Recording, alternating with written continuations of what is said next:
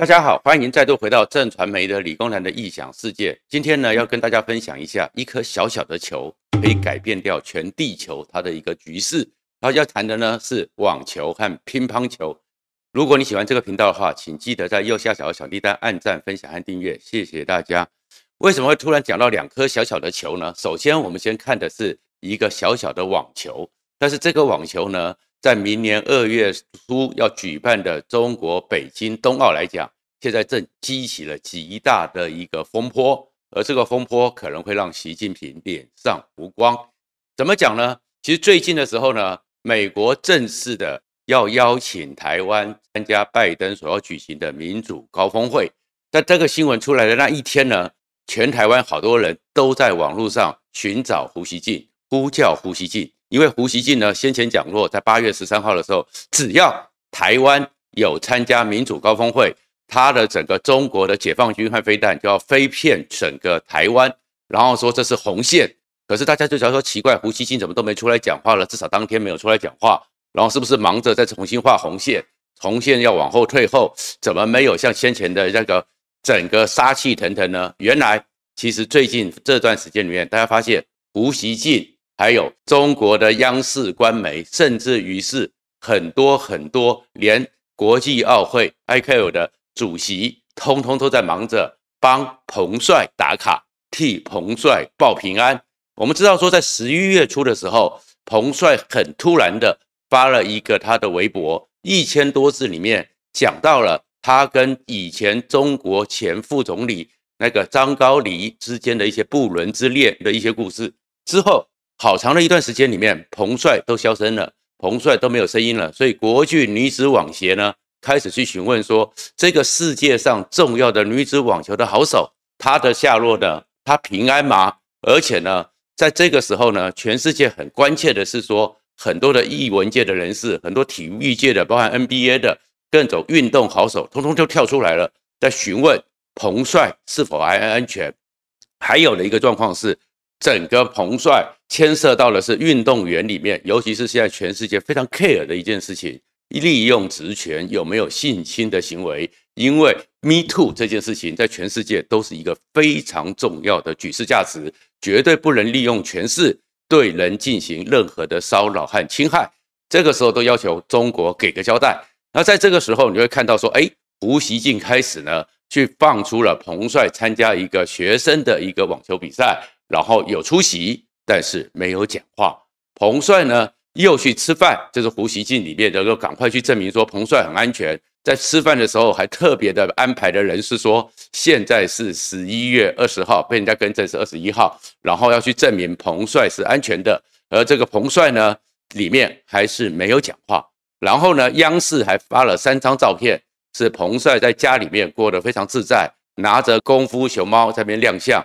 背后还有一堆玩偶，而且是非常聪明和精准的是，那堆玩偶里面就是没有小熊维尼。最后呢，然后哎，那个国际奥会主席也特别呢说发了一个声明，说他跟彭帅通话视讯了三十分钟，有一张照片。然后呢说彭帅非常安全，希望大家尊重他的隐私。可是国际上这样看说，你还是觉得有问题，因为中国本来就常常很多人呢在受迫害之后。会出来呢，在电视面前认罪告平安，然后这里的过程中，不管刚刚讲的所有替彭帅打卡、替彭帅报平安，都没有讲到彭帅，让听到彭帅自己讲话，大家都觉得是中间有问题，连国际人权组织都出来讲说，国际奥会这样东西是自毁自己的公信力，而《纽约时报》一篇又一篇的文章都在抨击彭帅这个中国公主会不会变成是中国的痉挛、中国的囚犯。整个这么多的故事里面，其实正在掀起一个气氛，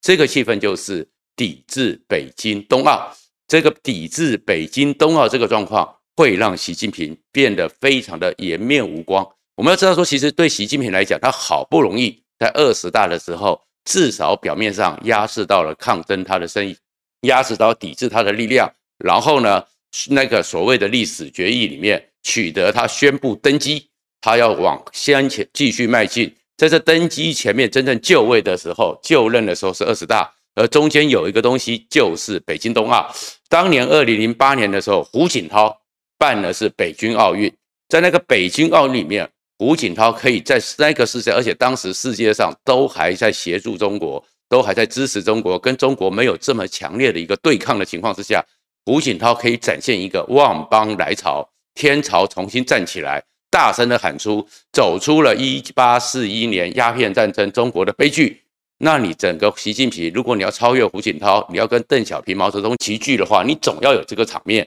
可是现在这个北京冬奥看起来被抵制的非常的严厉。习近平在不在乎北京冬奥？非常在乎，在乎的程度是他好不容易要跟拜登做一个视讯高峰会了。先前的时候，他们的官网还有他们的国台办都要外交部都要出来放话说，在整个习近平和拜登电话通讯的时候，在视讯会议上。会当面邀请拜登参加北京冬奥，但是马上被白宫打脸说没有安排这样的讨论。之后呢，在拜习会之后呢，很快的，整个就是由《华盛顿邮报》的那个专栏作家说，拜登可能会抵制北京冬奥。两天后，拜登亲口证实，而且呢，美国的议员还说，绝对不能去支持一个侵略者、一个侵犯人权者这样的一个活动。因为这个活动跟整个奥运会的精神、世界和平、世界尊重多元、尊重人和人之间的互动是完全抵制的，但是还把它拿出来说是跟一九三六年希特勒在崛起之前他的柏林奥运一样，办完这场奥运之后变成是世界在鼓励侵略者，这个应该抵制。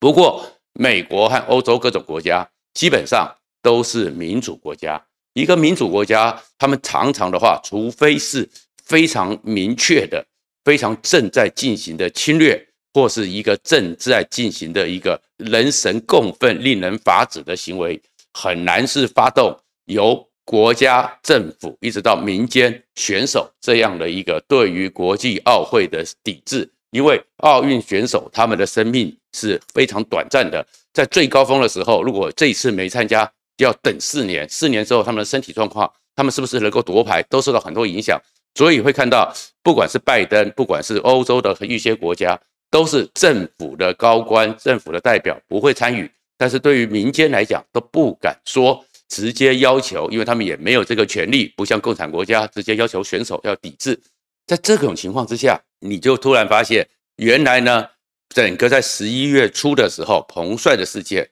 开始有民间的团体开始不断的发起，不断的呼吁，寻找彭帅，要注意彭帅。从彭帅这边引申出来，就是中国的运动，中国的运动选手是不是受到了侵犯？中国的运动选手如果受到了侵害，还参加这种奥运，选手就觉得没意义。所以民间的力量一步一步的而来，而这一步一步而来，就变成是一个来自于欧美世界、全世界顶尖的演艺人员、顶尖的运动人员。顶尖的民间团体认为，的北京冬奥不值得参加，这样的风潮正在兴起，而这样一个风潮里边，当然会打脸到整个习近平，因为习近平第一个万邦来朝这样的光芒没有了，第二个他连这样一个事情搞得都比胡锦涛差，他凭什么将来是能够超越胡锦涛？认为他就是一个整个中国和毛泽东媲美的绝对的权力者。然后更重要的事情是，这件事情呢，也影响到中国很多现在正在缺钱，中国现在正在很缺钱，而且整个经济还有就业情况非常不好的一些他们预先想到的 bonus，怎么讲呢？根据彭博的一个统计，中国为了北京冬奥，也跟全世界很多厂商要求了赞助，比如说 Intel，比如说 Toyota，比如说 P&G 可口可乐。而这里面呢，彭博统计，中国要求了赞助大概是一千一百亿美元。但是这个一千一百亿美元，这些厂商愿意去，是因为说看中了你，到时候有全世界的人在关注，有全世界的选手在参加，然后这样的一个广告效益，我赞助你，所以到时候看板呐、啊。周围的整个设置啊，可以对他们有所帮助。如果你今天搞到的是只有中国队参加，只有中国队或俄罗斯，然后你就这些世界上少数的集权独裁国家参加，世界主流国家都不参加，那他们这样一个赞助是不是会受到一些影响？这是大家关注的。另外一个呢，中国呢也很想利用这个北京冬奥呢，改善他们的经济状况，让他们经济更好一点。所以呢，他们由官方国务院直接发动，共产党的党中央直接发动。叫做北京冬奥会带来中国非常繁荣昌盛的冰雪经济。什么叫冰雪经济呢？根据他们官方统计呢，可以赚到太多太多的钱。首先呢，他们叫做有一个叫冰雪遨游、冰雪旅游，因为这个北京冬奥在这冰天雪地，你也知道说他们在整个河北的北边都盖了很大很大的滑雪场，各种全世界最新进的跟冬天跟冰雪有关的活动。还有场地都准备好了，他们预估呢，这冰雪旅游大概可以带出来三千九百亿人民币的收入。然后呢，国家体育总局还要发动一个叫冰雪产业，然后他们认为有一兆人民币的产值，可以让三亿人的中国人，目前中国失业率其实很高，两连续两年因为灾情，因为水灾，因为 COVID-19，很大学生毕业生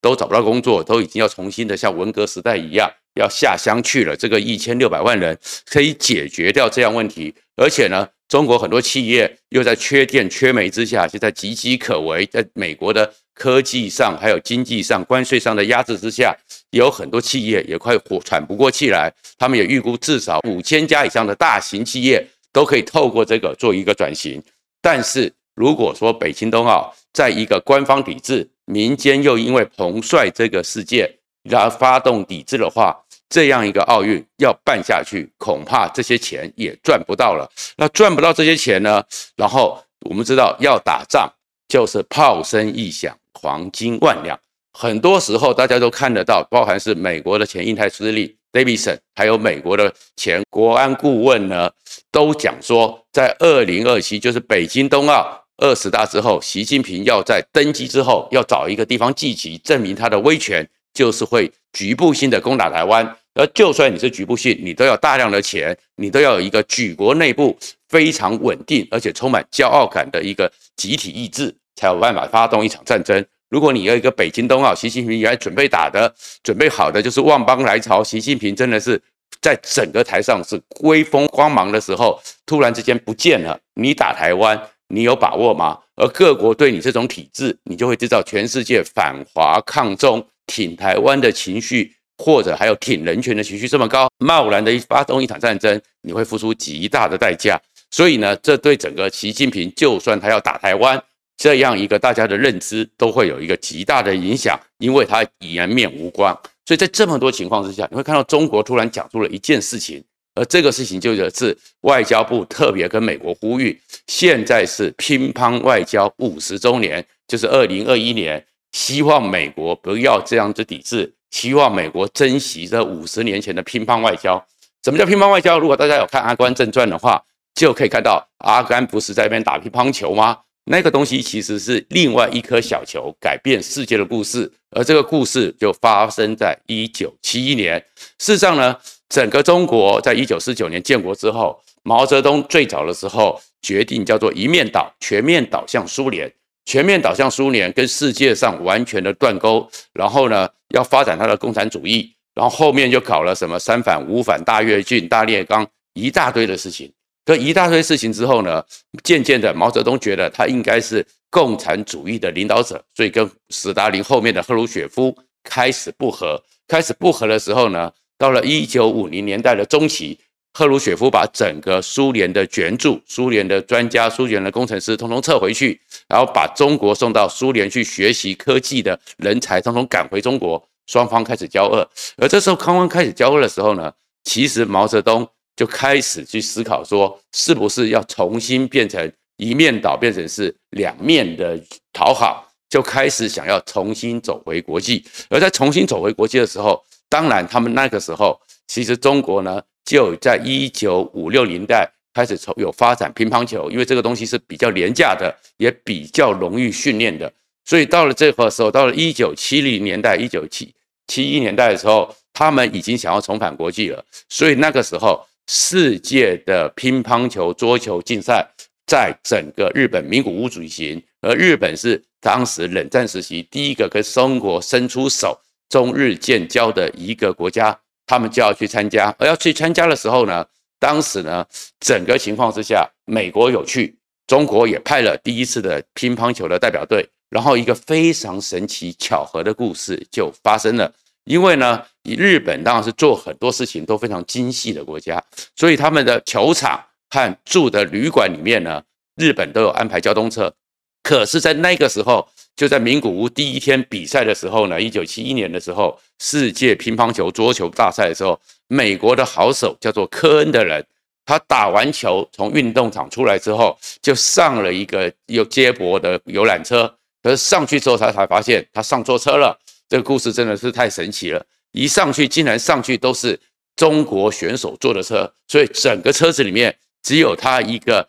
白皮肤外国人。全部都是黑头发、黄皮肤的中国人，然后就双方彼此呢，你看我看我，因为那个时候全中国跟全世界是对立的，中国跟全世界是封闭的，欧洲、美国都不认识中国，中国也从来很少看到外国人。但是沉默了大概十几分钟后，突然之间呢，就是中国队的第一好手叫做庄则栋的人呢，突然从后面站了起来，过去之后。拿了一个就有杭州漂亮风景的一个景诗，给了这个美国选手科恩，说周恩来总总理交代我们，我们这次出来比赛是友谊第一，比赛第二。我们很高兴能够认识你，很高兴能够跟你做个朋友。所以呢，根据他们的报道，根据当时的说法，双方在车上的僵持气氛、冷重的气氛，突然之间化解了。哦，原来。中国人长得跟一般人也一样，原来美国人长得跟中国人也差不多，大家都是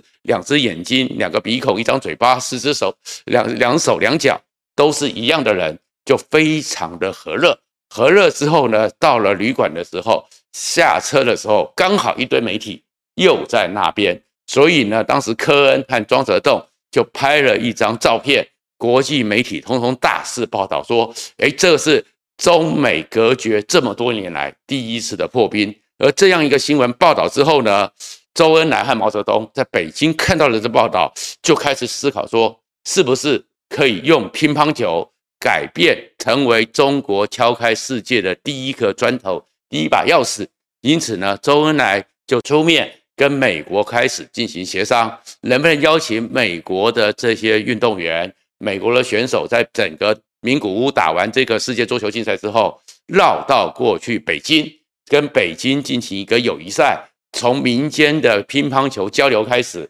改变中国跟世界的封闭和隔绝，这个就叫做乒乓外交。而整个故事就这么完美。可是事实上，大家慢慢的后面知道，这是一个刻意的布局。为什么是刻意的布局呢？因为其实这显然很可能是周恩来跟季辛吉。当时故意铺的一个局，我们知道说前面讲的毛泽东跟赫鲁雪夫翻脸了，而翻脸交恶之后，就发生了珍宝岛事件，而那个珍宝岛事件打到最后，当然双方各一个小规模的，就在黑龙江上的一个小岛，然后呢水溢起来之后，连旗杆都被淹到水里面的一个小岛，争来争去，打来打去，但是后面呢，整个中国还有苏联。就陈兵三百八十万，就在他们的边际，双方都决定我要进行一场互相毁灭的一个战争。如果你苏联打过来，中国军队就挺死的打抵上去；如果中国打上去，苏联也会把你给歼灭。甚至于苏联当时都还要重新从西伯利亚铁路之外，还要再盖一条横贯到西伯利亚的新铁路，快速运兵。在这么紧急交恶的时候呢，到了一九六九年。八月二十号的时候，前苏联当时苏联驻美国的大使得到了整个布里姆林宫的一个训令，要求他们悄悄的过去跟当时的美国总统的国安顾问，就是季辛吉，然后偷偷的泄露说，整个俄罗斯决定用小型的战术核武针对长春、针对鞍山、针对北京。进行核武攻击，但是这个是一个小规模，只是要教训毛泽东的核子弹攻击，不是有心要引起世界大战，所以美国不需要紧张。这样的核武打完之后，希望美国理解。那整个 G7 拿到这个消息之后，就跟尼克森讲，然后呢，他们想到的是，这个是个好机会，终于可以把中国跟苏联的交恶拉，把中国拉过来到美国这一边，而且决定。把这样的消息透过技巧让毛泽东知道，所以我们知道说，后来北京不是有挖很多地下的铁路吗？然后把整个很多重要东西往内力迁，也就是在八月二十八号，当时独家的纽约的某个媒体就曝露了这条新闻，那整个毛泽东和周恩来都知道了，然后周恩来也都知道，哎，这个事情是季辛吉故意是示好的一个讯号。所以呢，先前因为整个中国的两档双星之父钱学森在美国 NASA 受到歧视，本来是要来台湾，后来台湾因为蒋介石要求他还是每个礼拜四要上举光日，要政治作业，所以钱学森不来了。但是钱学森要回中国，美国把他限制了一年之多，最后是因为就在欧洲那边找了一个国家，双方的大使谈的就是美国在飞机飞上去侦察。被俘虏的十一个飞行员，嗯，中国把他放出来，而美国就放行全学生，所以他们就在欧洲有这个管道，所以透过这个管道开始去谈，去铺成了这个所谓的乒乓外交的事，然后接下来就是整个呢，季辛吉肚子突然痛，悄悄的就跑到北京，然后台湾就被这样子给放弃的，所以这里面就是一个小小的乒乓球，在当时改变了整个世界局势，中国开始成为全世界想要特别去讨好。想要是特别去参与，以为他可以把他拉过来，成为对抗苏联的一个最重要的一个辅助力量。但是没想到五十年之后，又因为一个网球，一个彭帅事件，整个全世界又开始利用这个网球，开始抵制中国，压制中国。所以你会看到国际的政治，国际的很多形势，其实是非常的微妙。两颗小小的球，网球和乒乓球，五十年来，整个世界的版图都因此为之改写。今天就到这边，谢谢大家。